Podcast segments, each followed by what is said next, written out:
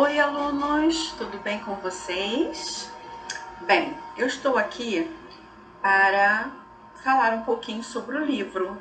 Nós vamos começar a usar o livro, ok?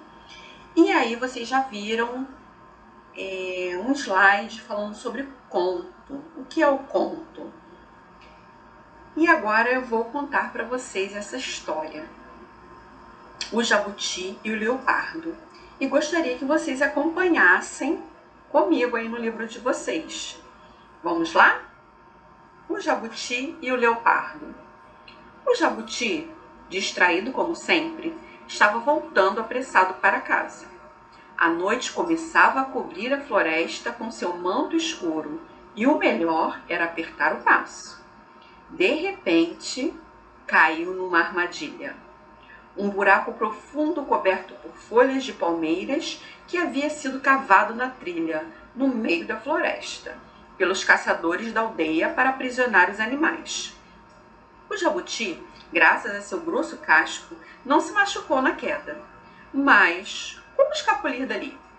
Tinha que encontrar uma solução antes do amanhecer, se não quisesse virar sopa para os aldeões.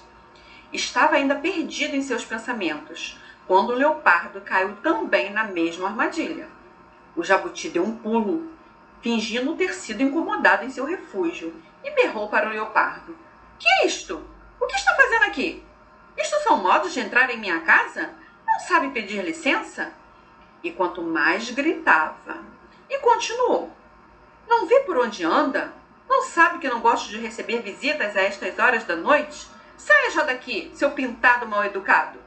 O leopardo, bufando de raiva com tal atrevimento, agarrou o jabuti e com toda a força jogou-o para fora do buraco.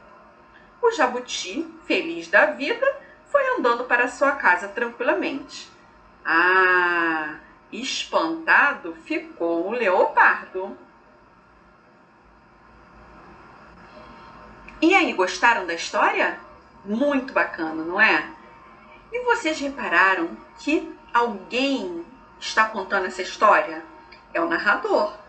Existem dois tipos de narrador. Ele pode ser um narrador personagem, que está participando da história enquanto conta, ou um narrador observador, que conta a história sem ser um personagem. Ok? E agora nós vamos passar para as atividades. Continuem comigo.